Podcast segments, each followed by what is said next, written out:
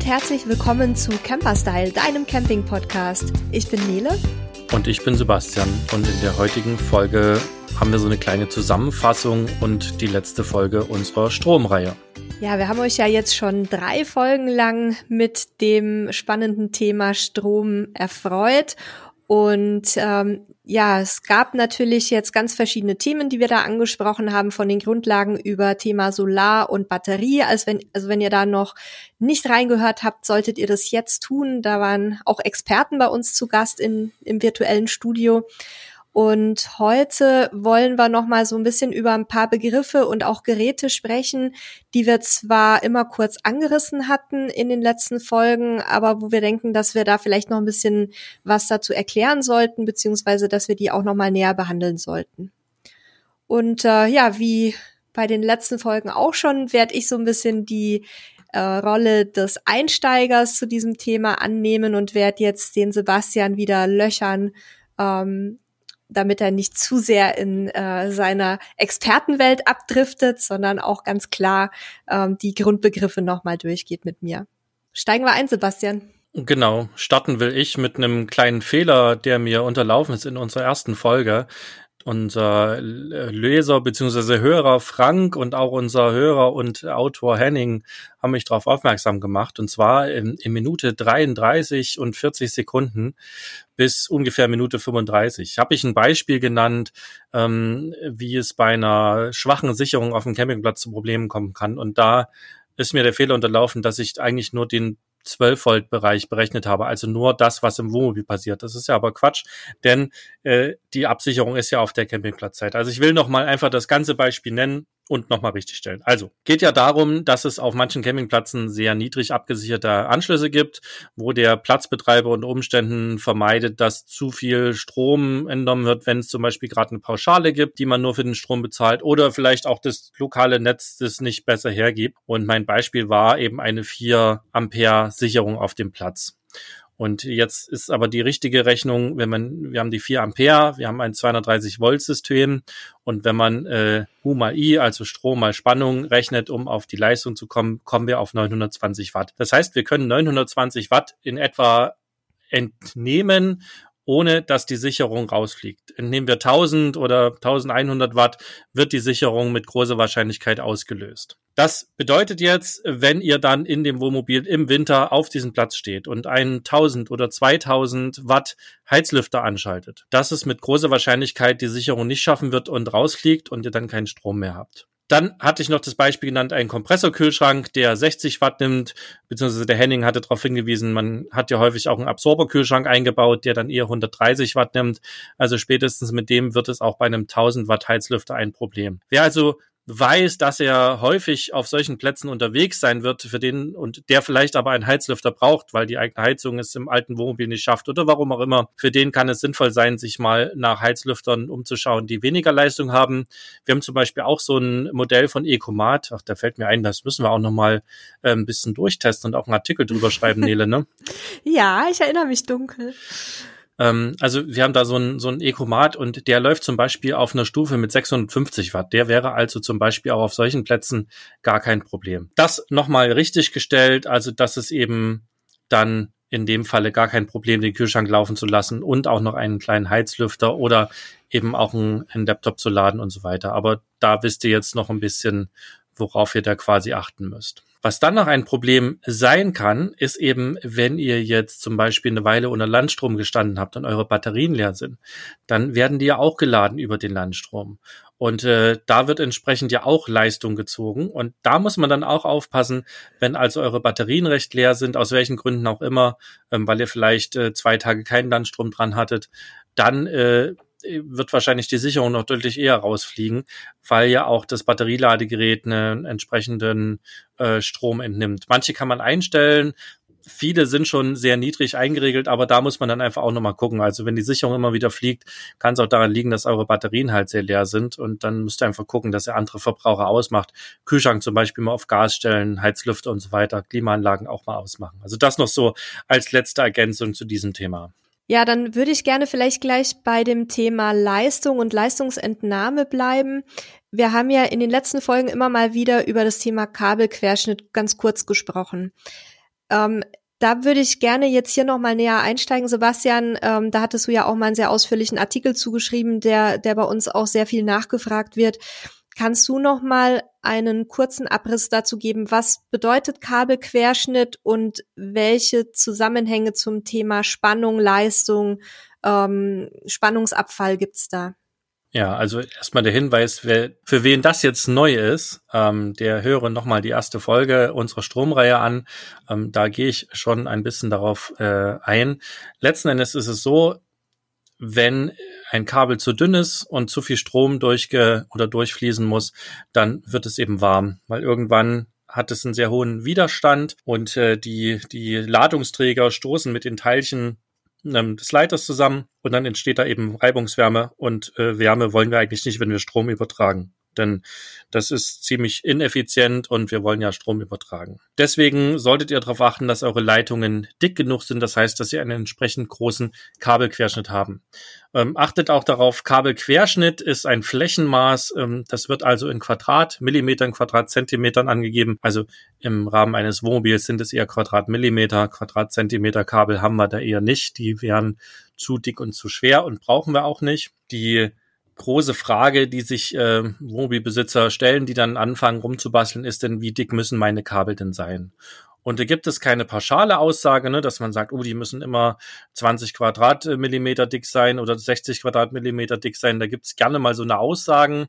Ähm, viel schlauer ist es, sich damit einmal kurz zu beschäftigen und zu überlegen, wie lang sind meine Kabel, wie viel Strom soll denn durchfließen und welchen Verlust hm, kann ich vielleicht auch verkraften. Ne, es ist so, dass generell immer ein Verlust entsteht. Verlust ist nicht ganz richtig. Also der Strom geht eigentlich nicht verloren, die Energie. Sie geht nur uns verloren, weil sie eben in Wärme umgewandelt wird. Ne, das nur, um das mal klarzustellen. Für uns geht der Strom aber verloren und wir reden von einem ähm, sogenannten Spannungsabfall oder von einem Spannungsverlust. Das heißt, wenn wir jetzt mal sagen, wir lassen 12 Volt durch eine Leitung fließen und die ist halt sehr dünn und sehr lang und es fließt da ein großer Strom durch, weil zum Beispiel ein Heizlüfter hinten dran hängt, dann kommt es dort zu einem Spannungsabfall der teilweise je nach Kabeldünne und Strom sehr, sehr hoch sein kann. Also ne, da können schon mal 20, 30 Prozent bei einem sehr, sehr dünnen Kabel verloren gehen. Das heißt, von den 12 Volt kommen dann eben nur noch 10 oder 9 Volt an. Und viele Geräte haben damit ein Problem. Sie laufen dann schlicht und einfach nicht mehr. Ähm, ich hatte da auch ein Beispiel genannt. Ich habe ein Ladegerät für mein äh, MacBook. Das zieht 100 Watt also hat einen relativ hohen äh, Leistungsaufnahme.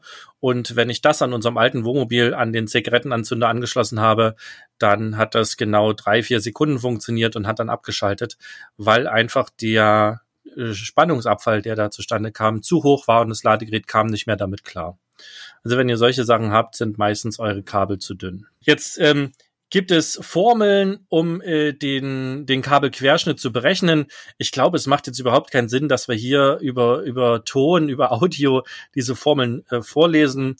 Ähm, wir würden einfach in unserer in unseren Show Notes den Artikel verlinken. Also auf camperstyle.de slash podcast findet ihr immer äh, die letzten Podcasts, beziehungsweise könnt alle Episoden suchen und da sucht ihr euch die Stromfolge Nummer vier raus und dort werden wir den Kabelquerschnittsartikel auch verlinken. Ähm, das ist eine Formel, das kann ich berechnen. Die haben wir dort auch drin. Wir haben da auch einen Rechner drin. Und äh, letzten Endes muss ich mir einfach Gedanken machen, ähm, welchen Verlustfaktor kann ich denn eben hinnehmen. Und ich sag mal so ein paar Pi mal Daumenwerte, also für eine, für eine LED-Leuchte oder auch für normale Lampen sind im Normalfall zehn Prozent Verlust völlig verkraftbar. Ähm, wenn ich Kühlschrank, Fernseher oder Ladegeräte betreibe, dann sind so drei bis fünf Prozent verkraftbar. Bei einer Solaranlage, wo ich Strom generiere, würde ich immer Richtung ein Prozent versuchen zu tendieren, damit ich halt möglichst viel von der Energie, die ich gewinne, auch nutzen kann. Ja, und da geht's ja meistens um Autarkie. Deswegen mal so diese Pi mal Daumenwerte von meiner Seite. Und dann kann ich quasi über die Länge des Kabels, ähm, über den Strom, den ich maximal übertragen möchte, über meinen Verlustfaktor und der Spannung, die ja meistens 12 Volt ist, sozusagen berechnen, welchen Kabelquerschnitt ich nehmen sollte. Und diese Querschnitte, und dann hören wir auch auf damit, sind genormt. Also es gibt quasi feste Querschnitte. Es gibt also nicht jeden Querschnitt. Also es gibt nicht äh, 0,1 Millimeter, sondern es gibt eben äh, 0,75, es gibt 1,5, 2,5, also Quadratmillimeter, um genau zu sein, nicht Millimeter und so weiter. Auch da haben wir Tabellen auf unserer Seite einmal äh, zu erstellt. Und da kann man dann eben gucken. Und wenn ich jetzt äh, zwischen zwei Werten bin, dann eher den größeren nehmen? Das würde ich immer ein bisschen gucken. Wenn man auf Nummer sicher gehen will, kann man natürlich immer den größeren nehmen. Ähm, bei bestimmten Dicken, also so ab, ab 25, 35, 50, wird so ein Kabel natürlich bei einer gewissen Länge auch sehr schwer. Ähm, da kann man dann durchaus auch mal runtergehen. Man äh, guckt einfach, wie lang und wie häufig wird denn das Maximum übertragen. Was letzten Endes hier wirklich richtig wichtig ist, sind die Kabel, wo wirklich hohe Ströme übertragen werden. Und die haben wir zum Beispiel bei einer Solaranlage.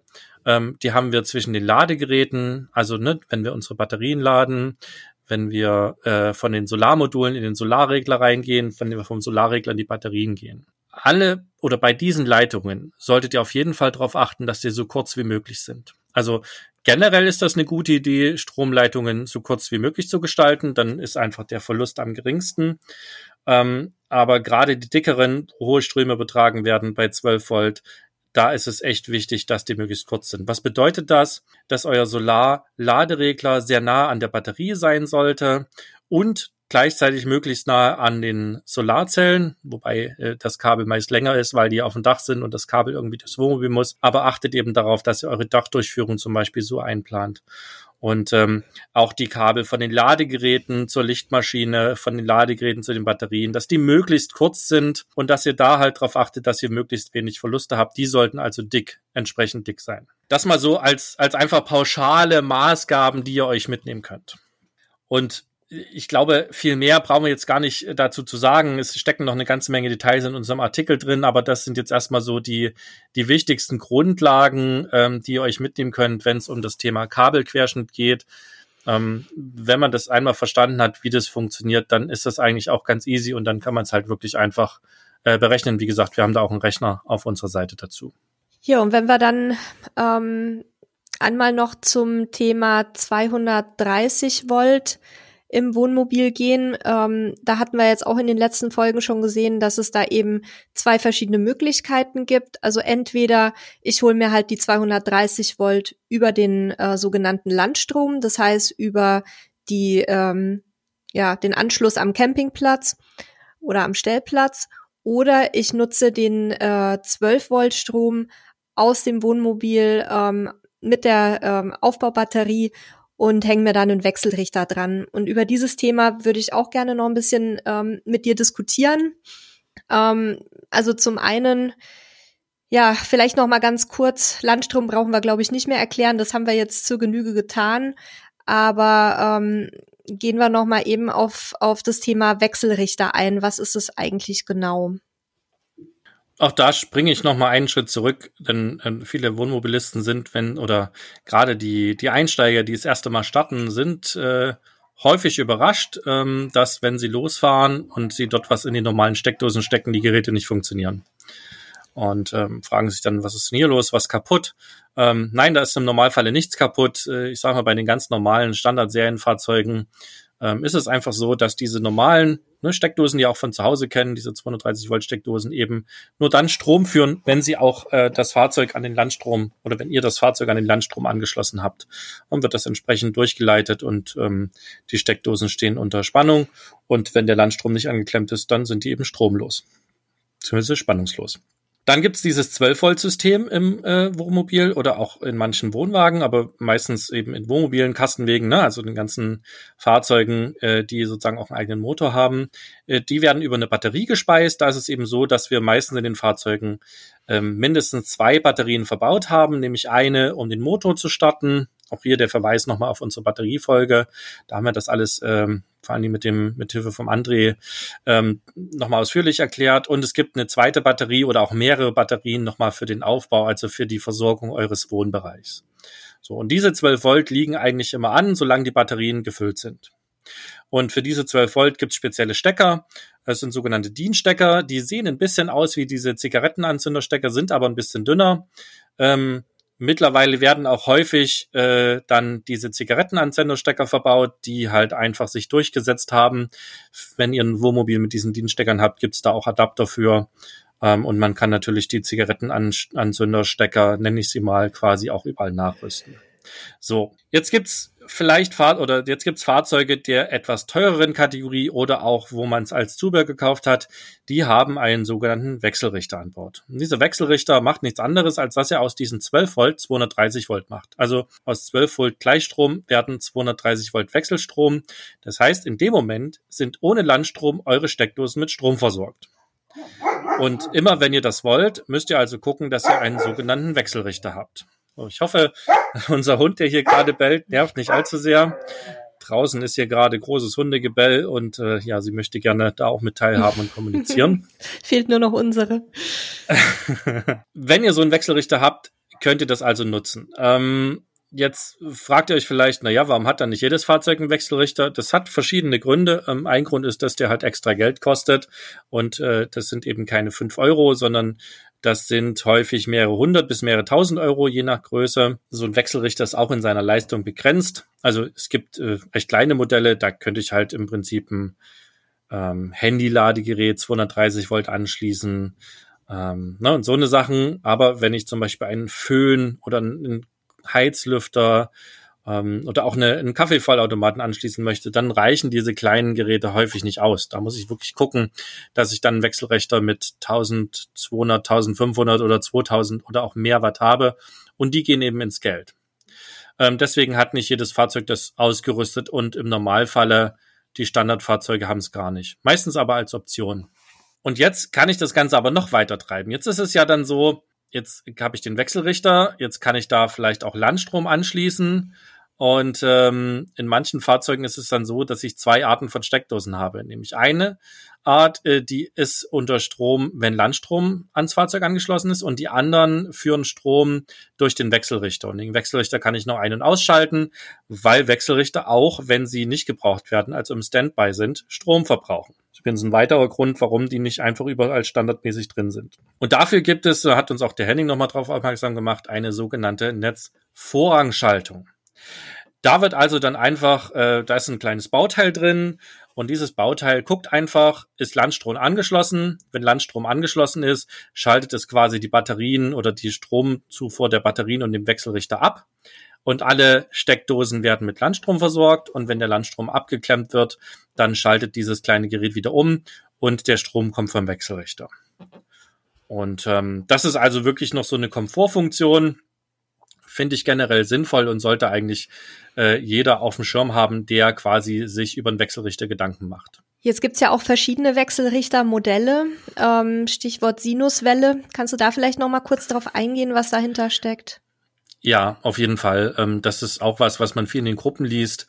Ähm, generell ist es so, dass äh, diese Wechselrichter ähm, ja quasi einen, einen Wechselstrom erzeugen. Und dieser Wechselstrom, ähm, wenn er normal aus der Steckdose kommt, kommt von einem Generator, der sich dreht und der hat damit die Form einer Sinuswelle. Also wirklich so eine richtig schöne Welle. Wer sich noch früher an Mathematik Sinus erinnert, der mag sich erinnern. Das ist also wirklich eine schöne Kurve. Und äh, die sehr preiswerten Wechselrichter, die schaffen das nicht. Äh, bei denen ist das eben eher viereckig beziehungsweise trapezförmig. Also das heißt, die Spannung steigt sozusagen oder der Strom steigt nicht langsam an und geht aufs Hoch und dann wieder runter in einer schönen Kurve, sondern der ist an, aus, an, aus, an, aus. Und äh, diese Geräte, die das nur so können, ähm, die mögen vielleicht ähm, ganz einfache Geräte noch versorgen. Also vielleicht ein Föhn, oder vielleicht auch ein Mixer, aber alle Geräte, die Elektronik in ihrem Steckern drin haben und die irgendwelche Ladeelektronik drin haben, Ladegeräte fürs Laptop, manche Fernseher, ähm, selbst manch Handy-Ladegerät und vor allen Dingen der Kaffeevollautomat und die Senseo und was es da nicht alles gibt, die kommen damit nicht klar. Wenn ich Glück habe, oder auch das Ladegerät der elektrischen Zahnbürste zum Beispiel. Wenn ich Glück habe, dann funktionieren die Geräte einfach nicht. Wenn ich Pech habe, zerstöre ich sie damit. Also seid da wirklich vorsichtig und achtet darauf, wenn ihr einen Wechselrichter kauft, dass ihr einen mit einer Sinusspannung kauft. Und zwar eine echte Sinusspannung. Da gibt's auch wieder Marketing-Tricks. Dann nennen die das äh, irgendwie ähnlich wie Sinus. Achtet darauf, dass ihr eine echte Sinusspannung habt. Dann seid ihr auf der sicheren Seite, dass auch eure Geräte alle dran funktionieren. Und guckt eben auch, wenn ihr zum Beispiel einen Kaffeevollautomat anschließen wollt oder die Frau gerne sich die Haare föhnen möchte, dann guckt drauf, was dieses Gerät an Leistung hat, also der Föhn, der Kaffeevollautomat, 1000 Watt, wie viel auch immer. Rechnet eine entsprechende Reserve drauf. Also ich würde mindestens 20, besser 50 Prozent Reserve draufrechnen und dimensioniert entsprechend euren Wechselrichter. Also bei einer 1000 Watt ähm, Kaffeemaschine würde ich Richtung 1300 bis 1500 Watt Sinusleistung von dem Wechselrichter kaufen. Ihr das, konntet es jetzt gerade nicht sehen, aber der Sebastian hat ganz wunderbare Sinuskurven gemalt.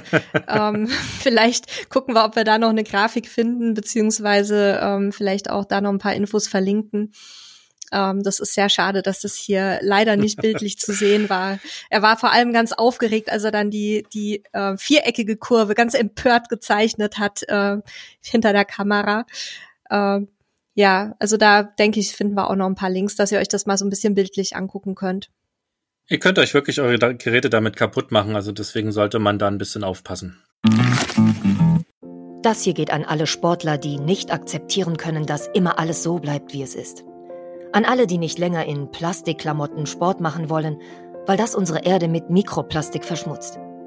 Für euch macht wieder Sport jetzt Sportkleidung, die ganz ohne Polyester auskommt – Sie besteht aus Algen und Holzfasern und meistert alle Herausforderungen deines Trainings, ohne die Umwelt zu verschmutzen. Sport ist so positiv, dass er niemandem schaden sollte, schon gar nicht dem Planeten. Besuche deshalb jetzt vida-sport.de, vidar-sport.de und sichere dir dein natürliches Sportoutfit. Du wirst den Unterschied fühlen. Ähm, nächster Punkt, ähm, den ich so ein bisschen für mich nochmal mitgenommen habe, waren die ganzen ähm, Geräte, mit denen man quasi Strom ins Wohnmobil bekommen kann oder in den Wohnwagen, ähm, beziehungsweise mit denen man die Batterien wieder laden kann. Also wir haben ja jetzt schon ähm, Solar in der vorletzten Folge besprochen, so ein bisschen ausführlicher. Da lohnt sich sicher auch noch mal mit reinzuhören. Da hatten wir den Andreas Irmer von der Firma autarka.de zu Gast, ähm, die ja sich sehr stark auf diesen Bereich spezialisiert haben. Es gibt aber natürlich auch noch andere Möglichkeiten. Ja, Genau, das ist ja das ganze Thema Autarkie. Also bedeutet, äh, wenn ich quasi keinen Landstrom habe. Und es gibt jetzt Reisende oder Camper, für die ist das egal, weil die stehen eben auf dem Campingplatz und haben sowieso Landstrom. Ähm, und ähm, für andere ist das eben total relevant, weil sie zum Beispiel viel auf Stellplätzen stehen oder auch mal freistehen wollen oder auch am Campingplatz wo stehen wollen, wo es eben der Landstrom nicht hinkommt. Also es gibt ganz viele Punkte. Und ähm, immer wenn wir da in die Autarkie gehen, also das heißt unabhängig vom äußeren Strom sind, müssen wir eben über unsere Batterien nachdenken. Da haben wir mit dem André Bonsch von Amomod auch die, die Folge gemacht, wo wir mal die verschiedenen Batterienmodelle vorgestellt haben und die auch darauf eingegangen ist, ähm, welche Modelle und Ausstattung da sinnvoll sind für jeden. Und ähm, dann gucken wir jetzt nochmal kurz drauf, welche Möglichkeiten es gibt, denn die autark auch zu laden. Äh, die Sache, die äh, klar standardmäßig ist es Landstrom. Ne? Also in jedem Fahrzeug, was Batterien hat, ist im Normalfalle ein, ähm, ja, ein Gerät verbaut, was über Landstrom die Batterien lädt. Das es würde mir jetzt nicht einfallen, ob es da, dass es Fahrzeuge gibt, die das nicht haben. Sobald du einen Landstromanschluss hast, hast du normalerweise auch eine Batterieladung dabei. Das wäre also die eine Geschichte. Dann habe ich natürlich die Möglichkeit, über meine Lichtmaschine meistens zu laden. Also Lichtmaschine ist im Fahrzeug, wenn es einen Motor hat, eingebaut. Die versorgt ja die Bordelektronik mit Strom und lädt vor allen Dingen auch die Starterbatterie wieder auf. Und im Normalfalle ist die auch mit der Aufbaubatterie verbunden. Es sei denn, es ist halt wirklich ein kompletter Selbstausbau, wo man das nicht gemacht hat. Also das müssen wir ein bisschen einzeln betrachten. Aber ich sage mal, für Standardserienfahrzeuge, ähm, da wird im Normalfalle die Batterie auch durch die Lichtmaschine geladen. Da gibt es ein paar Ausnahmen, da kommen wir aber später nochmal zu.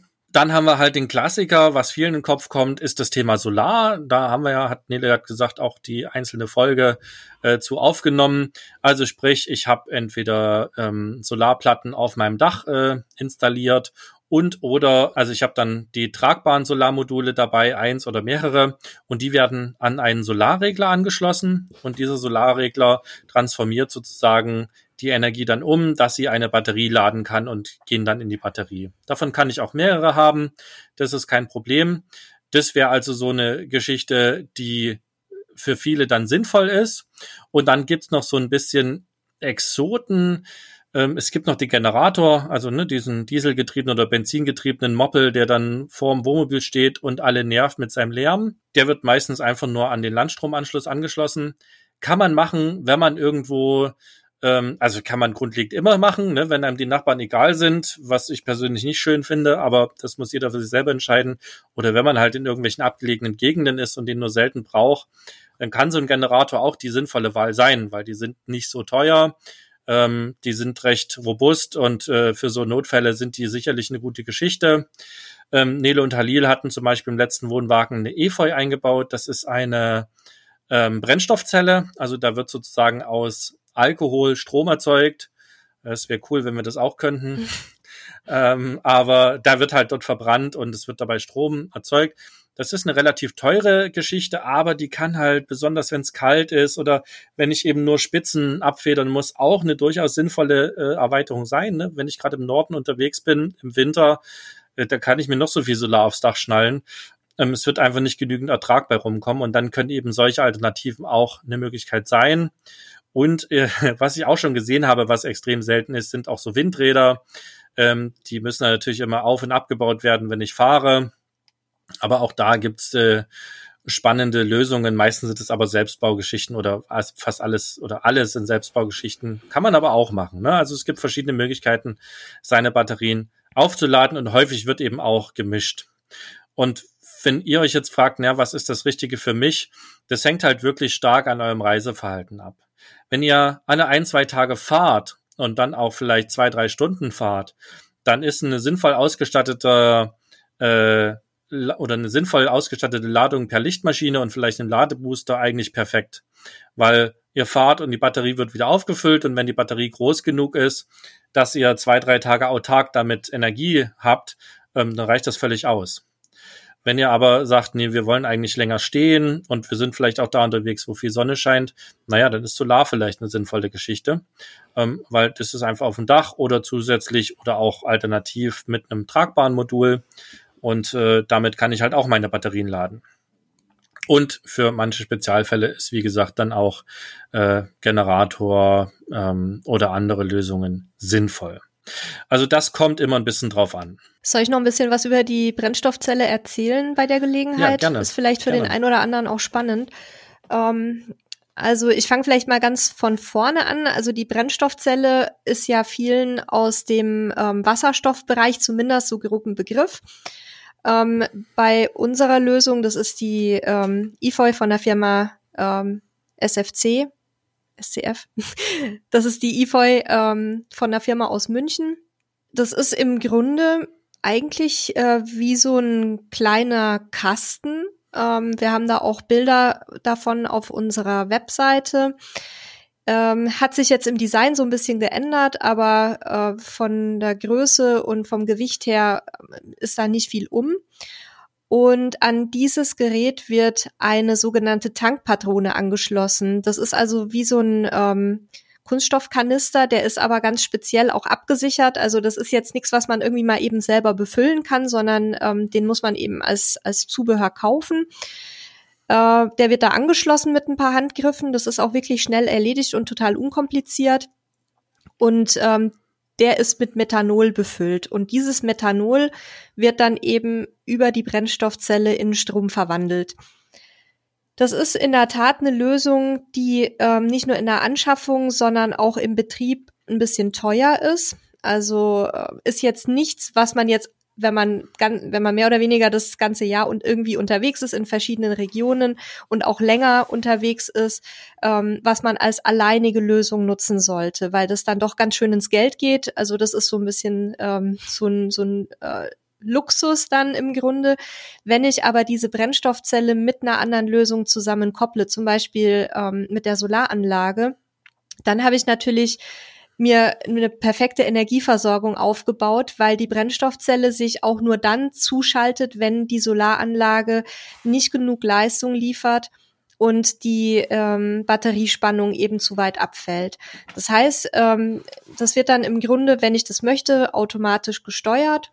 Ich muss mich um nichts weiter kümmern und ich kann eben dadurch dann im Winter oder wie Sebastian schon gesagt hatte, in, in Klimazonen, wo es ein bisschen kälter ist oder auch wenn es mal tagelang regnet, habe ich halt trotzdem eine durchgehende Stromversorgung gesichert. Wir haben dazu einen ähm, Langzeiterfahrungsbericht gemacht, den verlinken wir euch auch nochmal. Da seht ihr, wie gesagt, auch ein paar Bilder dazu und findet die ganzen technischen Informationen, auf die möchte ich jetzt hier nicht eingehen.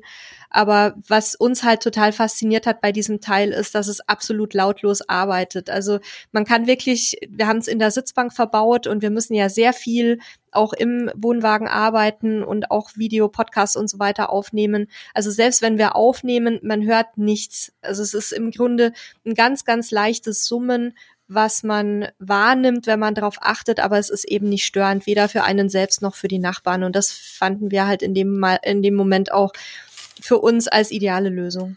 Ist auf jeden Fall eine sehr spannende Nischenlösung, die halt ihren ihren Zweck und ihren Einsatzgebiet hat. Du hast gerade so schön gesagt, ist ein Komfortgerät. Ähm, ich finde ja, die komplette Stromerzeugung im Campingfahrzeug ist alles Komfort ähm, weil es letzten Endes alles nicht notwendig wäre. Mhm. Und äh, je, je komfortabler es wird, na klar, desto teurer wird es auch. Ähm, aber ich, ich denke, wir können recht pauschal sagen, dass für die meisten Reisenden Landstrom und Lichtmaschine gut ist. Für die, die auch mal länger autark sein wollen, meistens Solar eine gute Lösung ist.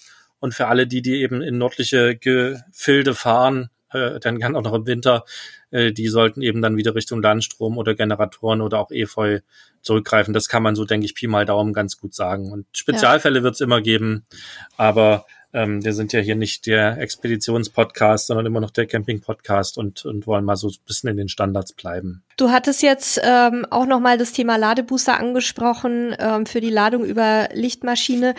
Kannst du da nochmal ganz kurz erklären, wie so ein Ladebooster funktioniert? Ja, also auch da wieder ein bisschen einen Schritt zurück äh, und generell erstmal, was ist es überhaupt und worum brauche ich es?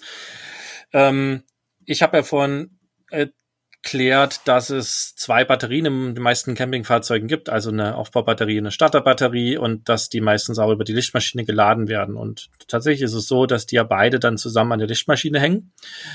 Und ähm, jetzt merkt vielleicht der eine oder die andere, okay, kann das nicht ein Problem sein, ähm, wenn ich jetzt Strom entnehme und immer mehr und immer mehr und die Batterien zusammen an einem Ladegerät hängen, sind die dann nicht beide leer? Und äh, das hat man tatsächlich erkannt und baut dafür ein sogenanntes Trennrelais ein. Ähm, das sorgt einfach dafür, dass äh, der Strom von der Lichtmaschine in beide Batterien fließen kann aber dass der Strom von der Starterbatterie nicht zurück quasi ins Bordnetz fließen kann. Also der wird, die Starterbatterie wird ausschließlich für den Motor und für die Elektronik des Fahrzeugs vorne benutzt, aber eben nicht für den Aufbau hinten. Damit verhindert man eben, dass man, wenn man zu lange steht, dann auch das Fahrzeug nicht mehr an oder ne, aktivieren kann, starten kann und losfahren kann. Jetzt gibt es ein paar Fälle, ähm, wo die Standardlichtmaschine von so einem Fahrzeug nicht ausreicht. Ähm, der André hat es in der letzten Folge schon bemerkt, dass gerade bei ähm, Euronorm 6 Fahrzeugen die Lichtmaschine runterregelt und dementsprechend die ähm, Batterie nicht mehr geladen wird. Das wäre also so ein Punkt, äh, wo das auf jeden Fall passieren kann. Oder ihr habt zum Beispiel eine 24 Volt Lichtmaschine, also ihr habt einen, einen LKW, sozusagen, der aufgebaut wurde, der hat 24 Volt und ihr wollt aber hinten im Versorgungssystem nur 12 Volt haben. Ähm, oder ihr steht eben ganz viel frei und wollt autark sein und fahrt aber relativ häufig, aber vielleicht nicht so lang. Und in den Fällen macht es eben Sinn, einen sogenannten Ladebooster einzubauen. Der sorgt im Endeffekt einfach dafür, dass äh, zum einen bei den Lichtmaschinen, die runtergeregelt werden, immer möglichst viel ähm, sozusagen Energie angefragt wird, damit die halt gar nicht erst runterregeln. Ähm, und die sorgen eben auch dafür, dass die Batterien möglichst immer mit der perfekten Ladespannung aufgeladen werden. Das ist ja so, dass eine 12 Volt Batterie nicht mit 12 Volt geladen wird, sondern die hat eben äh, irgendwas bis zu 14,5, glaube ich, 14, irgendwas Volt, äh, mit der sie geladen wird. Also du musst mehr Energie reinpumpen sozusagen, ähm, damit es gespeichert wird. Und der Ladebooster kümmert sich unter anderem auch einfach damit. Also ich halte das alles bewusst sehr einfach, damit es halt für jeden verständlich ist. Ähm, wir sind hier keine Physik- und Elektroniksendung. Aber dafür ist es halt einfach da. Also sprich, wenn ich fahre, wird die Batterie wirklich effizient und möglichst gut geladen. Ähm, oder ich habe eben auch noch vielleicht auf Solar gesetzt und manchmal weiß ich aber, geht mir der Strom aus und dann kann ich eben mal eine Stunde den Motor anmachen, weil ich keinen störe. Ne? Dann wäre das so ein bisschen der Generatorersatz. Oder eben auch, ich habe ein 24 Volt Fahrzeug und möchte aber mein 12 Volt Bordsystem damit laden. Oder eben auch bei diesen neuen Fahrzeugen, ähm, die eben runterregeln, kann das auch eine sinnvolle Geschichte sein. Ansonsten reicht oder reicht für die meisten das Trennrelais. Ähm, aber das der Vollständigkeit halber macht sicherlich Sinn, das auch zu wissen, so dass man da auch darüber nachdenken kann, wenn man sich ein Fahrzeug holt oder auch ausrüstet, dass man, dass man schaut, ob das eben für einen äh, die richtige Lösung sein kann. Ja, und wenn wir jetzt schon beim Thema äh, Batterieladung sind, ähm, der André hatte in der letzten Folge ja immer wieder äh, die Abkürzung BMS verwendet, beziehungsweise auch äh, ausgesprochen Batteriemanagementsystem, beziehungsweise Batteriecomputer. Wofür brauche ich die denn? Also das war ja jetzt speziell eine Lösung für die äh, Lithium-Batterien, die also ein Batteriemanagementsystem brauchen. Es ist aber im Normalfalle so, dass die, die Standard-Campingfahrzeuge auch einen Batteriewächter dabei haben, der zum Beispiel die Batterie vom Stromnetz kappt, wenn der Strom oder die Spannung zu sehr fällt. Also es gibt den Punkt im Leben oder an einer Batterie, wenn ich zu viel Strom entnehme, dann zerstöre ich sie. Entweder langsam oder auch sehr schnell. Und diese Batteriewächter schützen die Batterie davor, dass sie irgendwann, was weiß ich, wenn die Spannung unter 11,x Volt fällt, dann schalten die einfach die Batterie ab. Dann ist halt der Strom aus bei euch. Das heißt nicht, dass die Batterie dann kaputt ist, sondern das heißt einfach, die Batterie wurde geschützt. Auch immer jetzt, wie gesagt, auf Serienfahrzeuge bezogen. Und bei der Lithium-Batterie macht das eben der Batteriewächter, äh, beziehungsweise das Batteriemanagementsystem, dass es auch darauf achtet. Und ähm, das verhindert sozusagen, dass meine Batterie zerstört wird. Und dann habe ich noch den Batteriecomputer. Ähm, der wird heute immer mehr ins Handy verlegt. Also äh, noch vor ein, zwei Jahren hatte ich da halt irgendwo Display in meinem Fahrzeug, was eben mit einer Messstelle nahe der Batterie verbunden war. Und dort konnte ich mir einfach verschiedene Werte anzeigen. Also ich habe halt gesehen, wie viel ähm, Strom und Spannung da gerade läuft, beziehungsweise an der Batterie anliegen. Ich habe den Stromverbrauch gesehen, ähm, vielleicht auch die Ladespannung gesehen, äh, beziehungsweise den Ladestrom gesehen. Also ne, ganz viele Werte rund meine Batterie. Ähm, die Computer haben auch eine, eine äh, ja sozusagen Berechnung gemacht, wie lange meine Batterie beim jetzigen Stromverbrauch noch halten wird und so weiter und so fort. Ähm, die Geräte werden jetzt im Hinblick auf Smartphones und Bluetooth-Technologie, glaube ich, so nach und nach weniger werden. Ähm, bei uns im, im, im Wohnmobil ist es so, ich habe eine, eine App auf dem Handy, damit kann ich das halt auch wunderbar abfragen. Ähm, ich kann jede Batterie einzeln auslesen, ähm, ich kann den Solarrädler einzeln auslesen. Da braucht es nicht verschiedene Displays. Ähm, das ist also was, was mittlerweile einfach über eine App gut funktioniert. Aber da habe ich quasi so einen Überblick, was äh, genau in meinem Wohnmobil strommäßig gerade so passiert. Also das macht der Batteriecomputer und das Batteriemanagementsystem beziehungsweise der Batteriewächter sorgt eben dafür, dass ähm, zum einen die Batterie nicht stirbt, also nicht kaputt geht und beim BMS Batteriemanagementsystem, dass sie halt auch sinnvoll geladen wird und das noch abgeschlossen beim normalen Fahrzeug, bei den normalen Nassbatterien oder auch Kielbatterien habe ich halt irgendwo ein Ladegerät, was sozusagen den Strom aus der Lichtmaschine oder vom Landstrom entsprechend umwandelt ähm, so wie es die Batterie eben braucht und die auch davor schützt zu überladen. Also ne, da gibt's dann auch eine Erhaltungsladung, dass eben die Batterie nicht äh, ja irgendwann überfüllt wird und alles so eine Geschichten. Also die kümmern sich einfach darum, dass die Batterie gesund bleibt. Ja, sehr schön. Ich glaube, wir haben jetzt alle Themen, die noch so ein bisschen offen, war, äh, offen waren, relativ erschöpfend behandelt. Fällt dir noch was ein, Sebastian? Vielleicht gibt's noch kleine Details, aber im Großen und Ganzen, glaube ich, war das jetzt nochmal eine gute Zusammenfassung, was es alles so zu wissen gibt, äh, wenn man denn möchte und wie man auch gewisse Dinge entscheidet wenn ihr noch Fragen habt, die jetzt nicht beantwortet wurden, dann schickt uns gerne eine Mail. Also auf camperstyle.de slash podcast gibt es ein Formular, da könnt ihr uns Feedback geben. Der Frank hat uns ja zum Beispiel auf den Fehler dort hingewiesen. Ihr könnt unter jeder Podcast-Folge auch bei uns auf der Seite kommentieren. Ähm, ihr könnt generell auch immer eine Mail an podcast.camperstyle.de schreiben. Wir freuen uns immer über Mails, über Feedback. Ähm, wir freuen uns über Lob, wir freuen uns auch auf, auf Hinweise zu Fehlern, ähm, weil die ja passieren uns auch mal. Ähm, also da könnt ihr uns auch jederzeit schreiben und auch Fragen stellen und äh, auch Themenwünsche äußern. Ja, die Themenwünsche hätte ich jetzt auch noch mal erwähnt. Strom war ja unter anderem auch ein Themenwunsch aus der Community. Ähm, ob die dann wollten, dass es so ausführlich wird, wie wir es jetzt gemacht haben, keine Ahnung, die äh, Hörerinnen und Hörer. Aber ähm, ja, also wir wir versuchen das alles aufzugreifen, weil wir natürlich den Podcast für euch machen und ähm, da ist es uns immer wichtig, auch zu wissen, was euch so auf dem Herzen liegt. Also zögert nicht, uns zu schreiben. Wir haben noch ein paar Themen, die als Wunsch bei uns reinkamen, die werden wir jetzt nach und nach abarbeiten. Aber wir sind immer offen und dankbar für neue Hinweise und Wünsche. Auf jeden Fall. Dann, äh, ja, danke Nele, hat mir wieder sehr viel Spaß gemacht, auch wenn ich heute einen sehr großen Redeanteil hatte. Das ändern wir nächstes ähm, Mal wieder. Genau, wir werden auch wieder andere Themen finden. Ja, ich hoffe, euch, liebe Hörerinnen und Hörerinnen, hat es auch viel Spaß gemacht. Ihr konntet viel mitnehmen. Ähm, wenn ihr uns auf einem Apple-Gerät hört, dann bewertet doch unseren Podcast kurz, das würde uns freuen. Und wie gesagt, schickt uns auch gerne ein Feedback. Und äh, ja, dann hören wir uns beim nächsten Mal, am nächsten Samstag mit der nächsten Episode. Bis zum nächsten Mal. Tschüss. Vielen Dank. Abonniert uns fleißig und tschüss.